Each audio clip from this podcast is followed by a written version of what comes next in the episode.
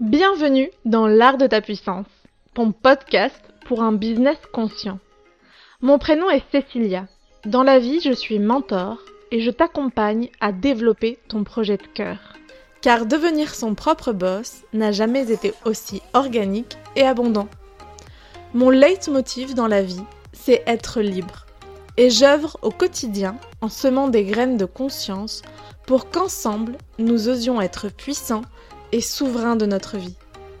Mets-toi à l'aise, l'épisode du jour va commencer.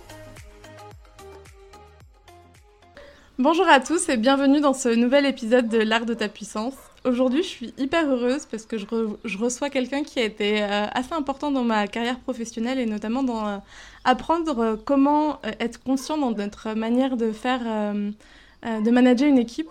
Et du coup, je suis hyper heureuse que vous puissiez l'entendre, l'écouter et connecter avec, avec sa sagesse. Merci Olivier d'avoir accepté mon invitation.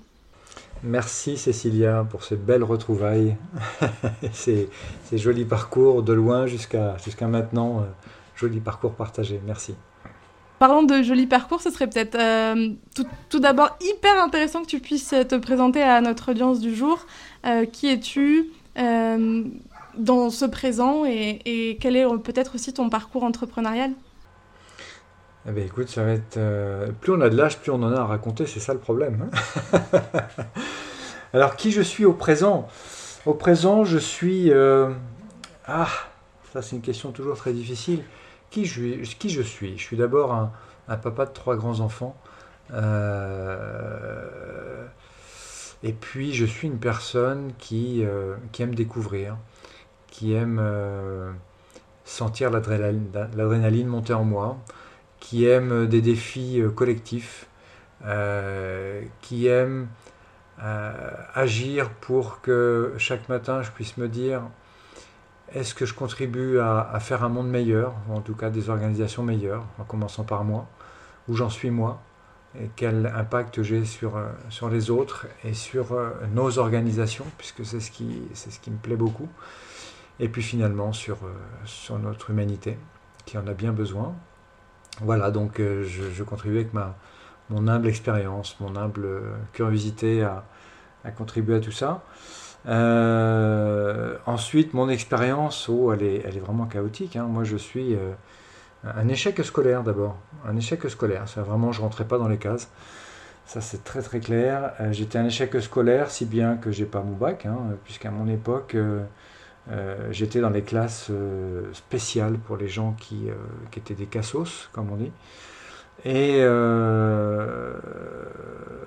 puis j'ai fait par défaut un, joli métier en apprentissage, BEP CE et CAP de menuisier ébéniste. Mais malheureusement, je me suis aussi rendu compte que par là, j'étais un échec professionnel puisque j'ai travaillé que 15 jours dans ce métier. Et puis après, il a bien fallu que je me débrouille, donc j'ai fait euh, bah, plein de choses euh, sans vraiment de conviction. Éboueur, euh, peintre, facteur, vendeur d'agrafes, enfin plein de choses, voilà. Jusqu'au jour où, à l'âge de 17 ans, je me suis rendu compte de quelque chose qui était assez puissant, mais je m'en suis rendu compte il y a très peu de temps. En fait, je me suis rendu compte qu'à 17 ans, j'étais paumé et euh, je me suis acheté un cahier de brouillon de 96 pages qui coûtait quelques centimes de francs. Et au milieu, il était séparé par une petite corde qui tenait tout le cahier en fait. Et j'ai pris les deux pages du milieu. À la page de gauche, j'ai mis en haut, en haut à gauche, papa. Et sur la page de droite, j'ai mis euh, maman. J'ai divisé ces deux pages en deux. J'ai fait deux colonnes, plus, moins, plus, moins. Et je me suis dit, qui j'aimerais être de mon papa et qu'est-ce que j'aimerais être de ma maman et la même chose, qu'est-ce que j'aimerais pas, qu'est-ce que j'aimerais pas. Et là, je crois que ça m'a fait un déclic pour euh, me dire bon bah voilà, voilà ce qu'il me reste à faire et en avant. Et c'est là que euh, j'ai pris de la passion pour les radios locales, rien à voir avec la menuiserie, mais je sais pas, ça me passionnait. J'ai eu la chance de parler dans un micro dans une radio associative à l'époque, une radio qui s'appelait Radio Bouchon, donc vous voyez l'originalité. Et euh, bah, je me rendais compte que lorsque je parlais dans un micro, il se passait quelque chose à l'autre bout. Les gens appelaient, me demandaient des disques à la demande, du Goldman, etc. etc. Donc, waouh, j'étais pas le, nul qu'on m'avait euh, tant dit quand j'étais petit, parce que j'avais fini par le croire. Donc ça, ça a été un déclencheur. Et puis le sport. Le sport où je me débrouillais pas trop mal, j'ai eu quelques petites victoires, donc j'étais pas aussi nul qu'on me le disait. Et puis euh, ces radios-là, euh, en tant que bénévole dans une association, ont pas mal marché. Et puis finalement, à l'âge de 21 ans, j'ai créé ma première entreprise. J'ai créé une, des toutes premières radios Nostalgie en tant que franchisé. Euh, Radio Europe 2 aussi à l'époque.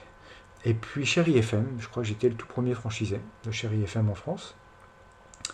Et j'ai commencé par des petites villes, des moyennes villes, des plus grandes villes. Et finalement, cette aventure d'entrepreneur, où j'ai commencé dans une caravane, celle de mes parents, eh ben, ça s'est bien passé. Donc au bout de 10 ans, j'ai vendu mon groupe d'entreprise. Et là, j'ai décidé d'aller au Pérou. Parce que j'avais des ailes qui me poussaient dans le dos, parce que j'avais probablement un, conflit avec moi-même de ne pas avoir appris une langue euh, durant ma scolarité. Et donc, euh, je suis allé euh, apprendre l'espagnol avec les, les, chauffeurs de taxi péruviens. Hors de question de prendre un cours, puisque j'avais horreur de, l'école. J'avais un traumatisme avec l'école. Donc j'ai appris avec les chauffeurs de taxi euh, l'espagnol, parce qu'ils te posent toujours la même, chose, tu te poses toujours la même question, donc, euh, donc voilà, j'ai appris comme ça. Et puis là j'ai décidé euh, d'ouvrir une, une, chaîne de pressing, parce que à mon avis il fallait pas avoir beaucoup de connaissances, que j'avais pas. Et puis j'avais le sentiment qu'il en manquait. Donc voilà, j'ai fait des pressings. Et puis aussi une chose importante, c'est que le choix d'aller au Pérou, ou en tout cas de sortir de France, c'était pour permettre à mes enfants d'avoir un, autre regard sur le monde. Moi, j'avais, je ressentais comme un étouffement dans notre société qui, qui soi-disant est civilisée, qui soi-disant euh, est développée. Développée de quoi? C'est un grand thème. Et ben, j'ai retrouvé de l'authenticité. J'ai trouvé que ce serait bien pour mes enfants qu'ils puissent avoir des yeux qui leur permettent de, de ressentir tout ce qu'il y a dans, notre humanité. Et, je vous assure que en France, c'est une toute, toute, toute petite partie. Et elle n'est pas si riche que ça, finalement.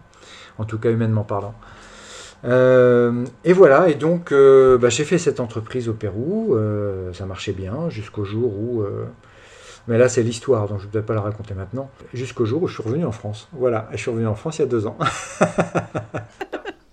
Tu es revenu en France à deux ans. Ça, ça donne quand même un très, grand, un, très grand indice sur la suite de l'histoire. Mais comment il est revenu? Pourquoi il est revenu? Vraiment, qu'est-ce qui s'est passé il y a deux ans? Et d'ailleurs, quel est, ton, quel est ton, ton plat favori au Pérou? Parce que moi, tous les chauffeurs de taxi me demandaient ça.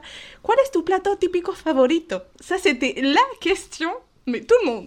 Eh ben moi, entre le ceviche et l'ají de gallina, euh, franchement, euh, voilà quoi. On a, on a les mêmes, on a les mêmes. Donc, euh, du coup, vous pouvez comprendre que euh, Olivier euh, et moi, on se connaît de, donc, de nos aventures péruviennes. c'est intéressant ton, parcours parce que ça m'a rappelé, ça m'a rappelé quelque chose, un post que j'ai fait il y a pas très longtemps sur les réseaux sur le, sur le fait que hum, tout entrepreneur est un, un échec constant. C'est-à-dire qu'on se, forme de nos échecs. Nos échecs sont nos apprentissages. Et c'est parce qu'on a 60, 70%, 80% d'échecs qu'on a ces 20% qui brillent.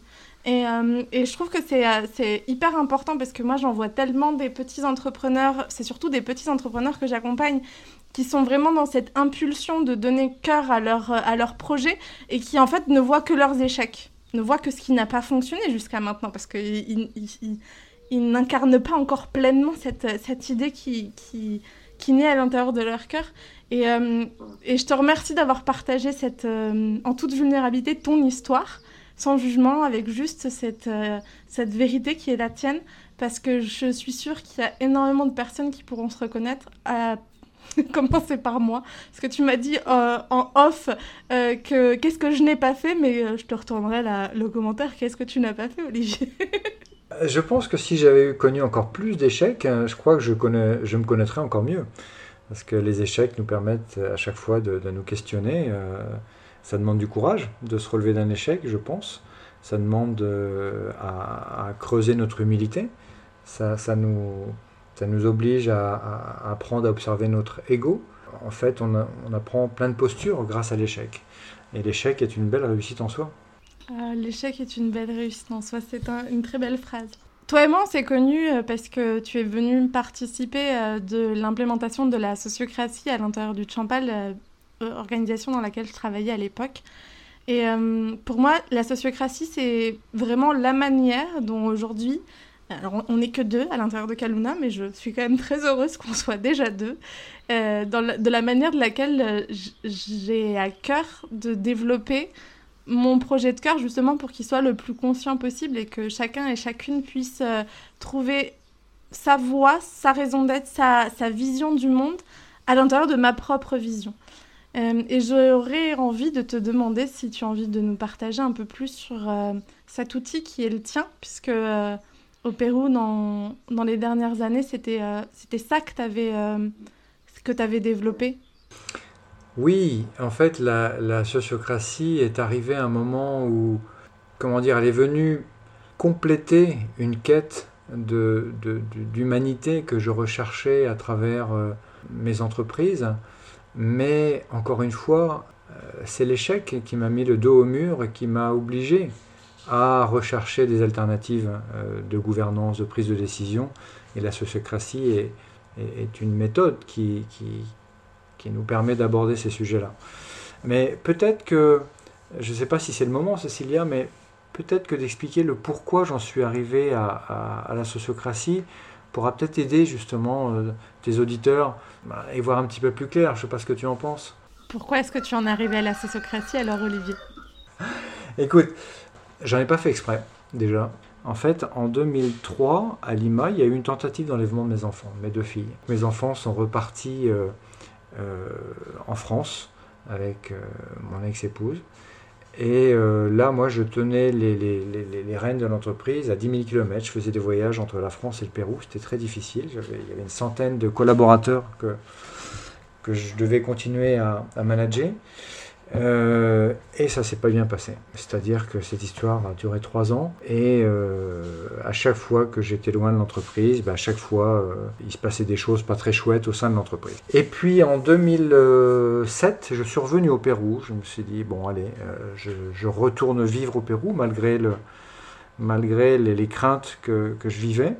Euh, et là, ma boîte était en, triste état, franchement, au bord du dépôt de bilan. Et je suis resté. Voilà, je suis resté parce que quelque chose en moi me disait, mais non, euh, continue. Euh, il y a quelque chose à faire. Je ne savais pas à l'époque si c'était mon ego, si c'était d'autres motivations, mais en tout cas, je suis resté. Voilà. Et donc, tout s'est bien passé de 2007 jusqu'à 2014. En tout cas, tout s'est bien passé. C'était très dur de relever la situation, mais on l'a relevé petit à petit. Et en 2014, coup de Trafalgar. En 2014, ma soeur m'appelle et elle euh, me dit Olivier, il faut absolument que tu reviennes euh, en France parce que papa est malade. Ben, je dis bah oui, écoute, je prends mon vol, dans une semaine j'arrive, euh, t'inquiète pas. Et elle me dit attends Olivier, ne prends pas ton billet retour parce qu'on ne sait pas ce qui va se passer. papa a un cancer au cerveau et on ne sait pas combien de temps ça va durer, on ne sait pas ce qui va se passer, donc prends pas ton billet retour. Et là, j'ai senti comme un vertige. Je me suis dit, oh là là, mais là je vais revivre ce que j'ai vécu en 2003. C'est-à-dire, je risque encore de tout perdre. Et tant d'années, non, je suis pas prêt. Vraiment, je ne peux pas refaire ça. Et mon père était un non négociable. Donc, hors de question de ne pas aller le voir. Et donc, du coup, je me suis dit, euh, bah, je, vais, inviter mes, mes cinq cadres, euh, puisqu'on était une centaine d'employés, il y avait cinq cadres. Et je leur dis, euh, voilà, je dois repartir en France, j'aimerais savoir comment vous allez vous organiser, et je ne sais pas quand est-ce que je reviens. Et là, leur réponse était un grand silence. J'étais un peu perdu, même carrément perdu. Et là, je leur pose une autre question, je leur dis, mais ok, imaginez que ce soit, imaginez que ce soit moi qui m'arrive quelque chose. Comment vous pourriez vous organiser? Et la réponse, a été le même silence. J'étais dépité, et là, je ne saurais pas vous dire pourquoi, comment, mais je leur dis écoutez, là, il y a un grand tableau. On était dans la salle de formation. Là, il y a un grand tableau. Il y a les feutres. Je vais sortir 5 minutes de la salle dans laquelle nous sommes. Et quand je reviens dans 5 minutes, vous aurez dessiné comment vous vous organisez. Puisque vous ne voulez rien dire, bah, au moins dessinez-le. Et je suis parti. Et là, pendant 5 minutes, je me sentais comme un parachutiste qui saute de l'avion. Et je ne peux plus remonter. J'étais en train de lâcher, mais je ne savais pas quoi. Je reviens 5 minutes après, et ils avaient dessiné sur le grand tableau une pyramide, la fameuse pyramide dans laquelle je les avais fait grandir finalement. Euh, et de mes cinq gaillards là, enfin il y avait Alicia qui était dedans aussi, de mes cinq gaillards, il y avait euh, quatre s'étaient mis à des postes euh, selon leur expérience, leur, leurs envies, leurs connaissances. Donc c'était bien, sauf qu'il y en avait un cinquième, et ben lui il était tout en haut de la pyramide. Mais normalement tout en haut de la pyramide c'était moi, c'était pas un d'entre eux. Et là, ça m'a fait drôle, mais il m'avait mis au, il pris au mot. En fait, je leur avais dit si à moi il m'arrivait quelque chose. Bah oui, bah forcément, euh, ils se sont nommés entre eux un directeur général, et donc ils ont nommé Hugo. Je vous avoue que j'ai, je ne savais pas dans quel état j'étais. Je, je, je, voudrais même pas voir comment ma tête était, mais j'ai tout fait pour pas perdre la face, parce que surtout, mon nom n'apparaissait nulle part sur ce grand tableau qui faisait plus de 2 mètres de large et 1 mètre de hauteur. Ni mon nom, ni mon prénom, ni aucune de mes initiales n'apparaissait sur ce grand tableau blanc. Simplement leurs cinq noms dans la pyramide. Et là, je me suis dit, bon, euh, enfin, je leur ai dit, ok, très bien, les gars, euh, bon, euh, ouais, ok, bon, bah, d'accord. Enfin, je sais pas quoi dire. je leur ai dit, on passe au sujet suivant, et puis on en reparle la semaine prochaine avant que je parte en France. Et là, je rentre chez moi le soir, dépité, je me dis, mais qu'est-ce que je fais de cette situation Là, je suis en train de perdre ma boîte, je suis en train de leur, donner, euh, mais où je vais, quoi? Je vais tout perdre.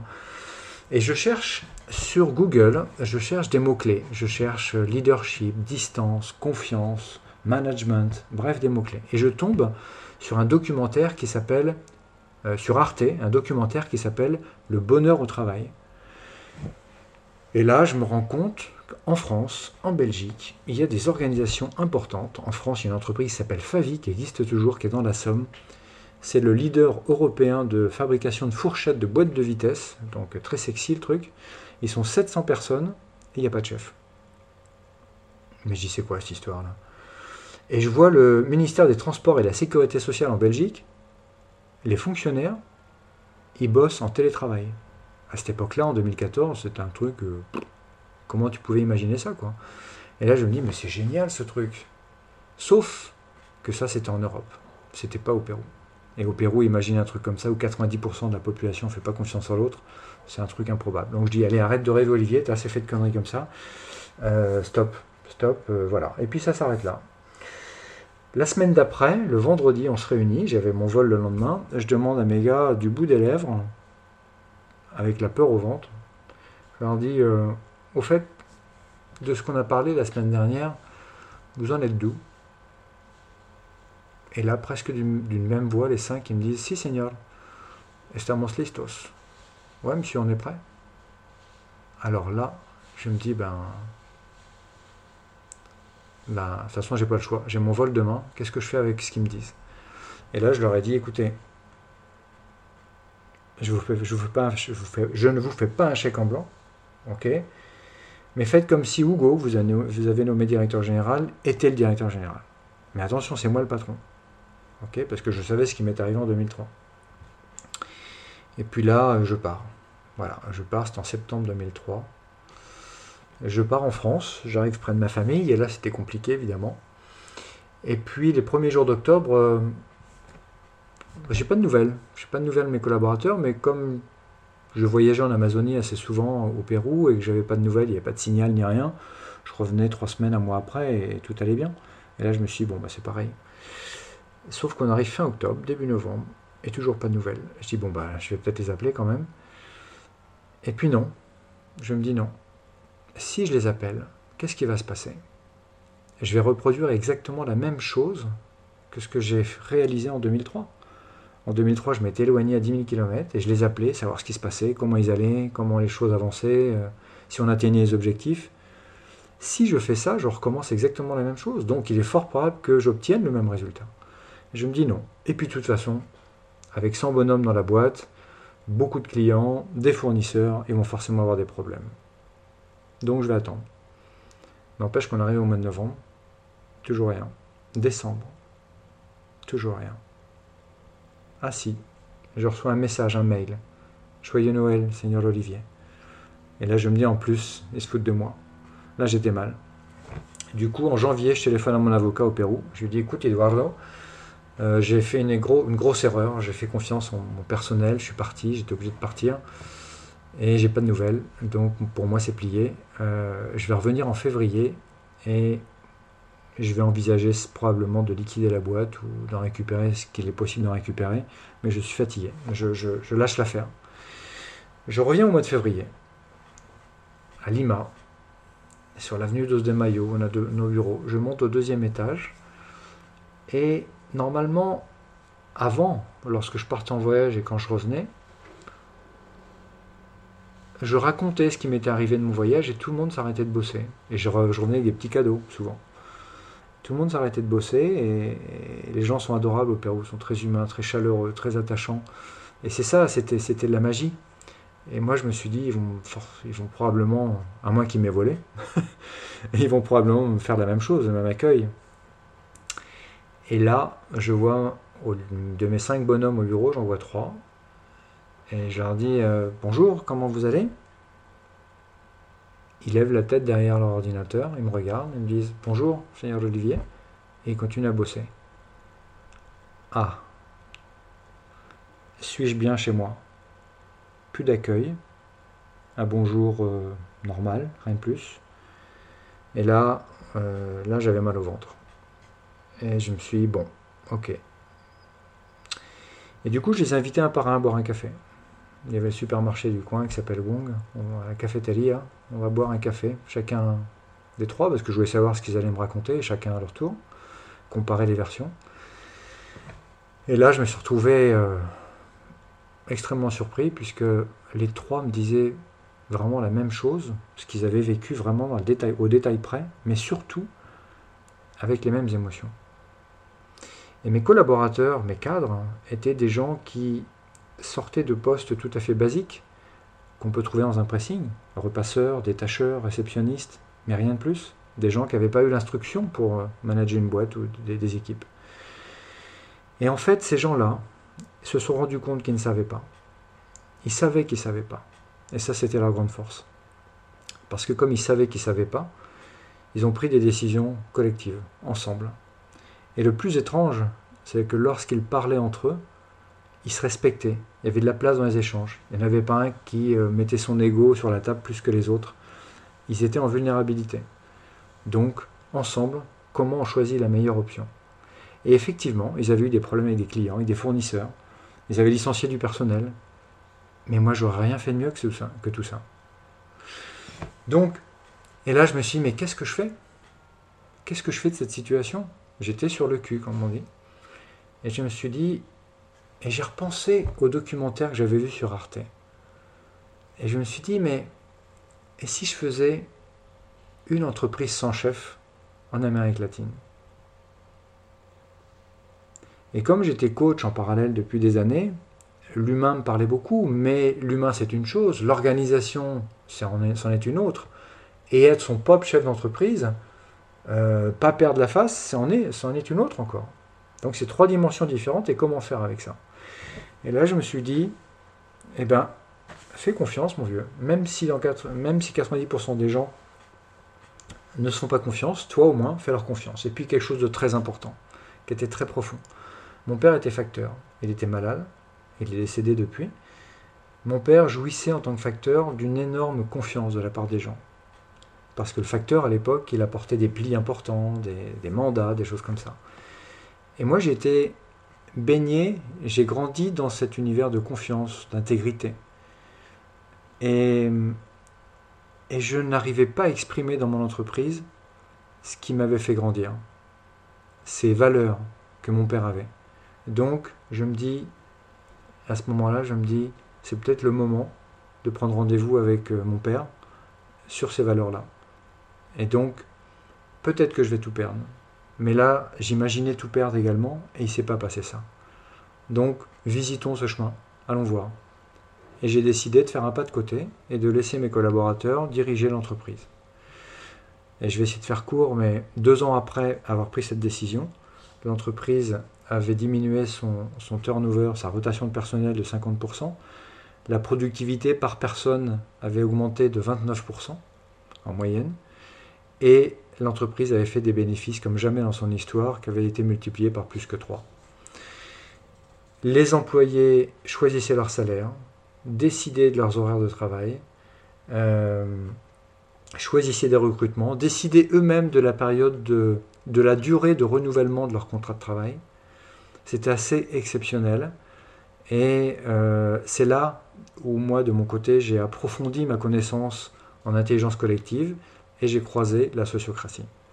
Ça me paraissait important, euh, pour vous qui nous écoutez, de, vous donner le contexte, parce que la sociocratie n'est pas venue comme un outil qui me permettait de faire la collaboration ou d'avoir une boîte plus performante.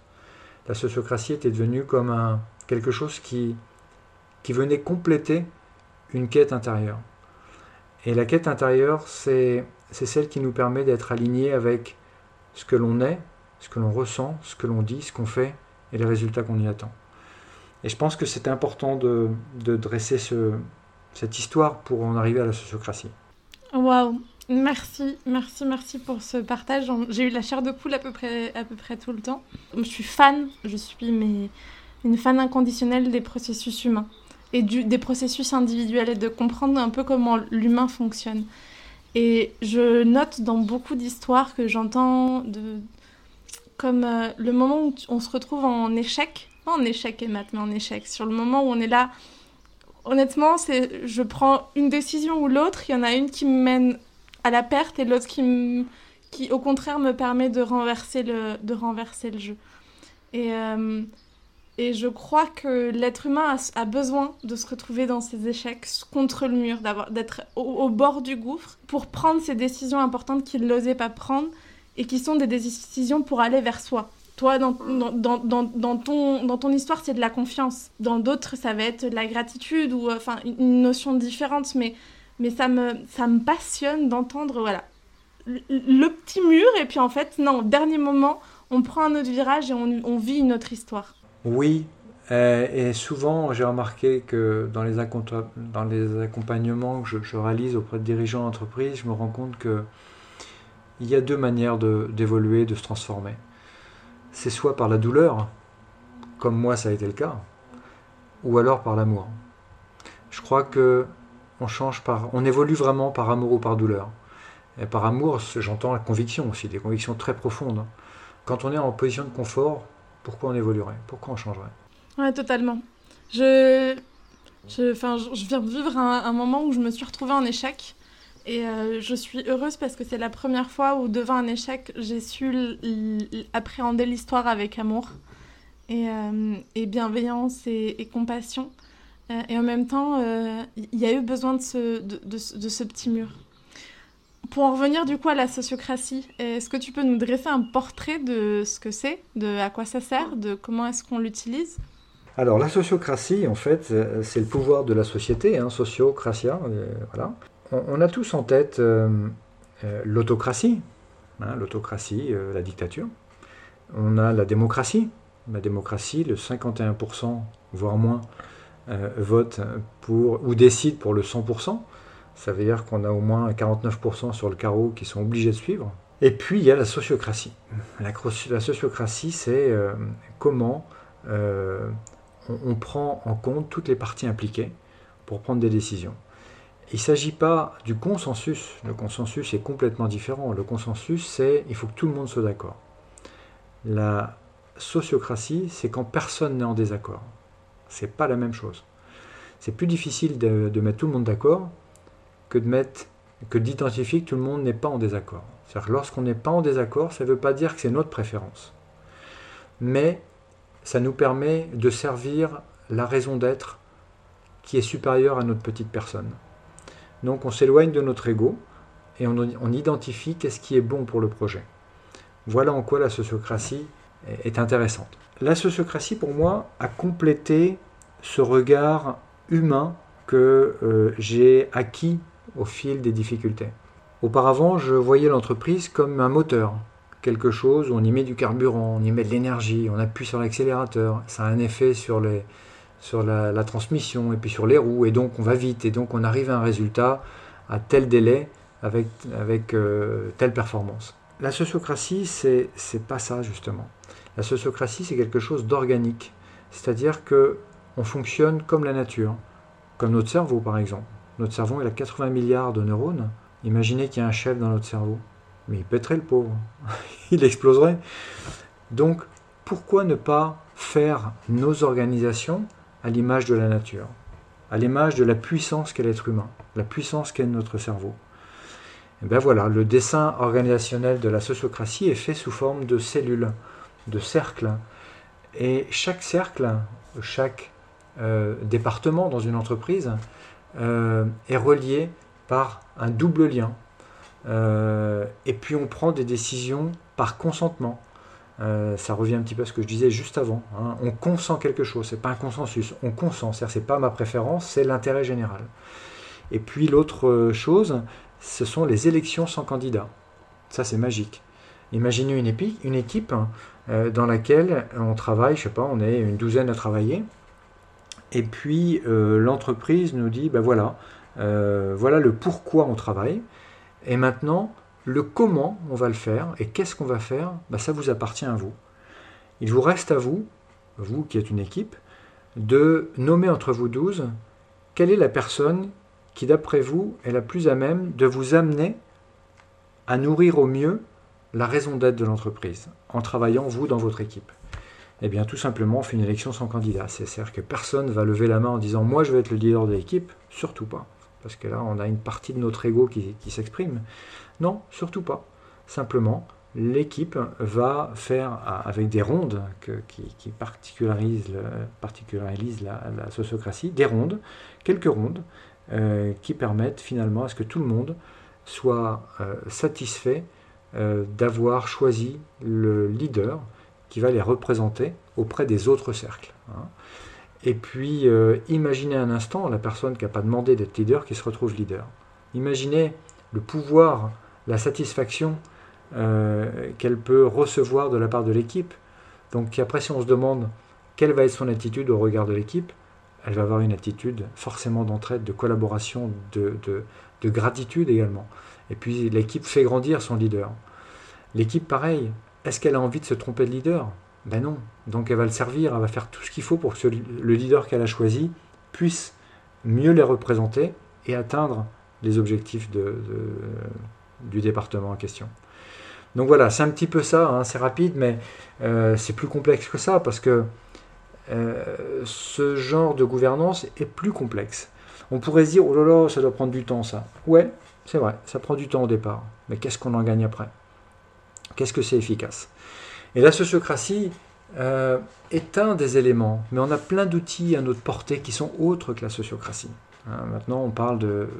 Je travaille dans la gouvernance intégrative maintenant, c'est un autre sujet. Mais pour la sociocratie, voilà ce que je peux vous dire. Donc il y a la transparence, il y a, euh, il y a de l'équité, euh, voilà, il y a plein de choses très intéressantes pour engager les équipes derrière un projet commun et sur lesquels chaque personne se sent impliquée, intéressée, importante et reconnue. Et quel est selon toi justement, euh, tu disais que c'était euh, la sociocratie était un, en tout cas la réussite de la sociocratie dépendait de plein de facteurs. Euh, qu'est-ce qui fait, selon toi, qu'une organisation arrive à intégrer une manière de gouvernance horizontale? Quel est le plus grand challenge en fait quand on a envie d'intégrer ça? La première, selon mon expérience, parce que j'estime qu'en management il n'y a pas de recette, surtout si c'est un management humain et organique et non pas matriciel comme un moteur, organique comme la nature, euh, il n'y a pas de recette, c'est pas un copier-coller. Le copier-coller, c'était euh, l'entreprise traditionnelle du, siècle passé. Maintenant, on n'en est plus là, c'est organique tout ça. Qu'est-ce que ça veut dire organique? Ça veut dire que, ça veut dire, imaginez un instant, un jardinier. Un jardinier, pour qu'une plante grandisse, ou un être humain, pour qu'il grandisse, un collaborateur, on ne va pas tirer sur la feuille pour qu'elle grandisse. Elle pourrait casser, elle pourrait s'abîmer.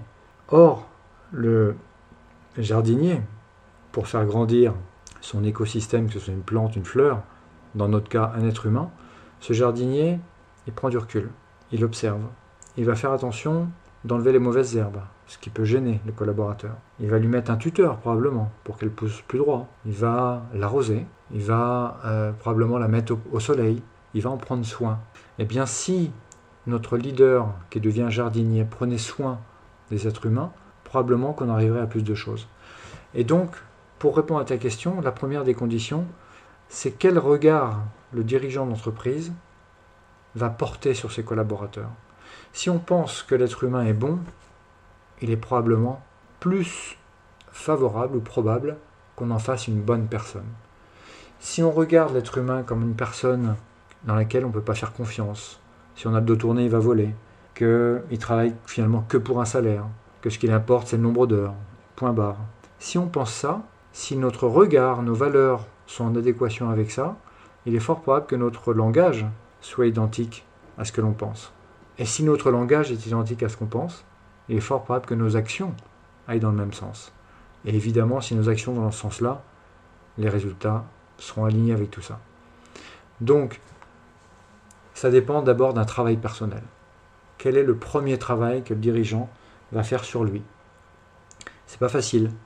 C'est pour ça qu'il faut qu'il soit accompagné par des gens qui ont un minimum d'expérience, de vécu de ce genre de situation, parce que c'est compliqué, c'est pas simple. Mais qu'est-ce que c'est enrichissant? Et finalement, quand on respecte toutes ces choses-là, bah, c'est magique parce que ça va très vite et les résultats vont bien au-delà de ce qu'on pouvait imaginer. Tout simplement parce qu'on on, a porté l'attention sur nous, l'impact qu'on pouvait, qu'on pouvait provoquer autour de nous, et il faut lâcher prise avec les objectifs et le futur. Ça, ça vient après, et encore une fois, ça, vient bien plus vite que ce qu'on peut imaginer, et surtout bien plus vite qu'une méthode traditionnelle. Donc c'est étrange, mais c'est pourtant c'est, ce qui se répète d'expérience en expérience. Et du coup, actuellement, tu, tu continues d'accompagner des, des, organisations au développement de ces méthodes de gouvernance, mais en France. Et je sais, par euh, la conversation qu'on a eue juste avant, que euh, ton retour en France, que tout, euh, tout ce cheminement que, que, tu, as vécu a été justement un de tes plus grands challenges en tant que leader, dans ton propre leadership, dans ta propre connexion avec, euh, toi-même, avec ton corps, avec ta vie, avec, euh, ta réalité et ta présence. Et euh, j'aimerais que, si ça te parle en tout cas, que tu puisses nous témoigner de justement quel, a été ton plus grand défi ces dernières années dans, dans ce challenge qu'est entreprendre sa vie Parce que moi, souvent, je, je fais le parallèle entre le fait qu'on soit entrepreneur, le fait qu'on développe un projet de cœur, mais qu'avant toute chose, on est en train d'entreprendre notre vie et que la manière dont on décide de le faire, euh, c'est propre à chacun et ça dépend de ce dont on a besoin. Mais que finalement, on est là pour euh, apprendre à danser avec la vie, apprendre à se développer de manière organique. Et je, crois, et je trouve que c'était intéressant ce que tu partageais sur euh, ce besoin d'être pleinement le leader de son organisation pour pouvoir implémenter la, sociocratie. Je, me demandais si, si tu pouvais faire un parallèle avec ce qui s'était passé pour toi ces dernières années. La sociocratie est un des éléments qui permet de faire grandir l'organisation de manière euh, humaine, profondément humaine et collaborative, mais elle ne remplacera jamais le regard que le dirigeant est là. Ce que je veux dire par là, c'est, le regard que l'on porte euh, sur les autres et sur le monde qui est bien plus puissant. La sociocratie, elle accompagne d'un point de vue organisationnel. Il y a trois grands blocs que moi j'ai pu constater. Le premier bloc pour la transformation, c'est soi-même, soit avec soi-même. Nos peurs, nos frustrations, nos doutes, notre ego, l'observation de notre ego ces choses-là, quand on arrive à, y voir plus clair sur nous, eh bien, on crée un impact sur les autres. Euh, et ensuite, le deuxième bloc, c'est ben justement l'impact sur les autres, comment on l'accompagne avec notre communication, avec notre langage, notre écoute. Euh, donc ça, c'est le deuxième bloc, notre relation avec l'autre. Et le troisième bloc, il est organisationnel. À quoi bon développer les deux premiers si l'organisation reste pyramidale, c'est-à-dire qu'en haut on décide et en bas on exécute ça ne marche pas. ok? Donc on renverse cette pyramide et on fait quelque chose d'organique. Euh, et la sociocratie est un élément qui aide à faire un, système organique. Donc ce que je veux dire que la sociocratie en soi, c'est ça accompagne, mais elle seule, ça va être compliqué que ça puisse euh, transformer l'organisation. Me concernant, eh bien, euh, vous pouvez vous, vous peut-être vous dire, waouh, le parcours, la boîte super performante et tout. Bah ouais, la boîte super performante, mais n'empêche que euh, le 15 mars, ça n'aura échappé à personne que le 15 mars 2020, il y a eu une petite bête qu'on a appelée la Covid. Et donc malheureusement, l'entreprise a disparu euh, parce que euh, le business model de notre entreprise ne permettait pas de tenir aussi longtemps sans oxygène. Et donc on a dû liquider l'entreprise. Donc les actifs qui restaient euh, ont été répartis aux employés, à ceux qu'ils souhaitaient en tout cas. Et comme les collaborateurs étaient des auto-entrepreneurs, étaient devenus des auto-entrepreneurs par la même essence de comment était l'entreprise, eh bien euh, certains d'entre eux ont continué de manière artisanale. Euh, voilà, donc la marque existe toujours, mais moi, mon entreprise en tant que raison sociale et mon investissement, moi, dans cette entreprise a disparu. Qu'est-ce qui s'est passé donc après ça? Ben, Je suis retourné en France parce qu'un de mes clients que j'accompagnais au Pérou savait que je revenais en France. Il m'a demandé de revenir et je l'ai accompagné en France. Et puis là, bah, ça c'est entre nous. Hein. Mais la dernière fois que j'étais employé, j'avais 20 ans. Et là, mes 56 ans, je redevenais employé. C'est pas facile d'être employé. Et donc j'ai euh, euh, souhaité euh, revoler de mes propres ailes, mais laissant derrière moi presque 23, enfin 23 années d'investissement au Pérou, où j'ai pas de retraite pour la France. Donc là, c'était vraiment un lâcher-prise très dur pour moi. Faire le deuil de tout ça, c'était très difficile. Mais là encore, j'ai suivi le chemin de la présence. alors c'est peut-être un petit peu perché ce que je vais vous dire, mais en tout cas, ne plus s'affairer au futur. Quand on s'affaire au futur, on ne lâche pas prise. Quand on lâche pas prise, on se fait mal. En tout cas, ça tient pas très longtemps. Et donc, j'ai découvert là aussi, sur ce terrain-là, que euh, le lâcher prise m'avait fait mal. Enfin, ne pas lâcher prise m'avait fait mal. Donc, j'ai encore une fois appris à lâcher prise sur cette situation. Et euh, être le plus aligné entre ce que je suis, ce que je ressens, ce que je peux dire et ce que je peux faire. Et du coup, je suis revenu à, mon centre de gravité qui me mobilise le plus sur cette vie, c'est de faire des organisations euh, profondément humaines qui génèrent de l'impact dans notre société. Et puis ben, ça se passe pas mal, pas mal du tout. Donc voilà ce que j'ai appris. Et c'est intéressant, c'est aussi ne pas s'affairer au futur et ne pas s'affairer au passé. Parce que tu n'as parlé que du futur, mais tu as dû aussi euh, mais tu as raison. J'avais du mal à faire le deuil de la perte de mon entreprise. Ok, et ça c'est le gros, le gros. C'est l'élément le plus gros d'ailleurs. Enfin, il y avait deux gros éléments perdre ce que, ce que, bah, que j'avais perdu, et puis oublier ce que je pouvais éventuellement gagner. Effectivement. Et, et ne t'inquiète pas que euh, si les gens sont ici, c'est qu'ils sont suffisamment perchés pour pour euh, suivre, euh, suivre euh, ce podcast qui parle beaucoup de... L'un des, des, fils conducteurs, en tout cas, de, comment j'ai développé mon activité, c'est la spiritualité incarnée. C'est l'idée de vraiment connecter avec notre essence, notre être, notre raison d'être, et, et, le faire de manière, de manière concrète dans la matière, de ne pas rester à, cette à cette idée, ces, belles intentions. Et je trouve que c'est intéressant de voir comme ces outils, comme peut, l'être aujourd'hui. Euh, euh, la sociocratie dont tu nous parles, il y a deux semaines, on, recevait Clotilde dans ce podcast qui nous parlait de CNV. En fait, c'est tous ces outils-là qui nous permettent finalement d'être soi. Mais on en revient au même message, c'est que tant qu'on n'est pas soi, tant qu'on, de toutes les manières, on n'incarne pas ce leader du nouveau monde, ce changement, finalement, ça reste que des belles paroles, de belles intentions qu'on ne vivra pas dans la matière.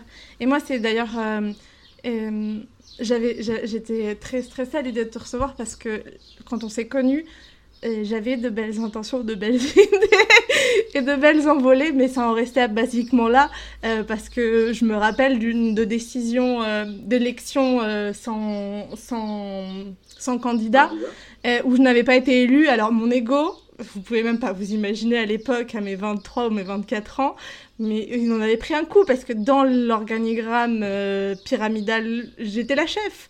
Et pourquoi est-ce qu'on voulait pas que je sois la chef? Et, euh, et ça, ça a tellement touché mon ego et avec d'autres histoires qui étaient de toutes les manières très euh, sous-jacentes à, tout ça, j'ai pas tenu longtemps de plus dans l'entreprise après l'implémentation de la sociocratie. Donc ça montre à quel point, clairement, pour pour vivre une, entreprise organique, euh, ça demande premièrement d'être euh, organiquement soi. Est-ce que tu as envie de nous partager euh, une dernière inspiration pour les gens qui nous écoutent? Quelque chose qui te paraît très important dont on n'a pas parlé? Oui, il y a quelque chose qui, me résonne là tout de suite. je vois simplement, j'espère ne pas être trop long, mais je vois simplement qu'on se concentre sur quelque chose lorsqu'on va recruter un collaborateur, on va avoir l'habitude de, voir un CV, une feuille à 4. Et puis on va regarder ce qu'elle fait, ce qu'elle a fait. Qu'est-ce que c'est réducteur? En fait, dans nos organisations, jusqu'à présent, heureusement ça évolue, lentement mais ça évolue, euh, on, regarde la on, aime regarder la partie visible des personnes. Chacun d'entre nous est doté d'une partie profonde. On a notre intuition, on a nos émotions, on a notre sensibilité, on a notre spiritualité, on a notre féminité, on a notre masculinité. imaginez que de profil, la partie profonde, ce soit la partie qui soit derrière, le, derrière les yeux. Ce qu'on ne voit pas donc quand on regarde de face. Quand on regarde de, voix, de face, on a un sourire, un regard. Et puis probablement qu'au moment du recrutement, aussi bien le dirigeant d'entreprise que le futur collaborateur, c'est probablement le, moment où on se ment le plus. L'un va vendre les qualités de sa boîte et l'autre va vendre son expérience, ses qualités humaines, etc. Quel dommage, parce que dans nos organisations, dans nos sociétés, c'est le masculin qui est mis en avant. Or, chacun d'entre nous, messieurs, on est doté d'une grande féminité aussi. Et pourquoi pas l'exprimer? Quel dommage, elle est riche. Et puis pourquoi pas non plus laisser l'espace à cette intuition si puissante Pourquoi pas laisser de la place aussi à cette émotion, à cette sensibilité, jusqu'à cette spiritualité? Imaginez un instant que on recrute les personnes pour leur partie profonde et non plus pour leur partie visible. Imaginez comment vos, entreprises seraient dix fois plus, dix fois riches. Le capital humain, il est. Même le mot capital me, me choque quand je l'exprime, mais je ne sais pas comment dire. Le talent humain, l'humain, l'être humain tout simplement, il est extrêmement puissant quand on, quand on apprécie son intégralité. Laissons pénétrer notre intégralité, nos différences, qui font les richesses de nos organisations. On a tout à gagner. Et euh, ouais, je pense que ça c'est important. Je voulais ajouter ça, c'est tout. C'est plus qu'important. Et merci beaucoup pour, euh, pour tout ce que tu viens de nous partager, pour ton témoignage, pour ton histoire qui, qui pourra en inspirer plein à de nombreux niveaux aussi pour ce savoir euh, que tu nous as partagé sur, euh, sur cet outil qui, moi, me tient énormément à cœur. Euh, et j'aime aussi laisser toujours dans, dans mes podcasts aux personnes que j'invite l'opportunité de, de parler d'elles. De, je ne sais pas si tu as des actualités en ce moment, où est-ce qu'on peut te contacter, si quelqu'un qui nous écoute a une, une organisation dans laquelle il a envie d'implémenter la sociocratie, où est-ce qu'il peut te retrouver? Oh, bah, C'est assez simple sur LinkedIn. Hein, euh, Olivier Gesbert, G-E-S-B-E-R-T. Et puis sinon, euh, par mail, c'est simple aussi. Euh, Olivier Gesbert, tout attaché, .pro.gmail.com. Et puis un grand merci à toi et, et, Cécilia. Les accompagnements souvent se font se font en équipe, euh, parce que là aussi, c'est important d'avoir un 360 degrés sur une situation. C'est important de se faire challenger pour mieux accompagner. Et c'est en équipe qu'on réussit le mieux. Donc, eh ben, je te tends les, les bras, Cécilia, pour euh, qu'on puisse accompagner nos entrepreneurs du, du 21e siècle ensemble. J'adore ça. J'adore les, les, bras tendus, j'adore les opportunités et j'adore qu'on m'invite. Alors, c'est un oui. Euh, merci à, à, toi, Olivier, de ce, de ce beau moment de partage. C'était, chouette de pouvoir euh, reconnecter, de, d'en apprendre aussi beaucoup plus sur toi et d'être inspiré par, euh, par ça. Et, merci à vous tous et toutes qui êtes toujours là et qui nous écoutez. quel, n'importe quel moment de la journée que ce soit. N'hésitez pas aussi à partager sur les réseaux sociaux en story euh, et à, m'identifier sur Instagram. Comme ça, euh, je peux voir que vous êtes en train de nous écouter et où vous êtes en train de nous écouter. J'adore, des fois, il y en a qui, qui nous écoutent en, courant, euh, à la salle de sport ou en cuisinant. Et moi. J'aime juste, je ne sais pas, savoir que je fais partie de. Enfin, que, que ce, cet espace fait partie de vos vies. Et puis, on se retrouve très, très vite pour de nouvelles inspirations. Belle journée à toi, Olivier, et merci d'être venu par ici. Merci à vous tous, au revoir et bon vent. Et si tu as apprécié ce que tu viens d'écouter, je t'invite à nous rejoindre sur l'Instagram de Kaluna, @kalunavaisesi, où tu peux aussi réserver un appel découverte avec moi pour sentir les synergies secrets. À très vite!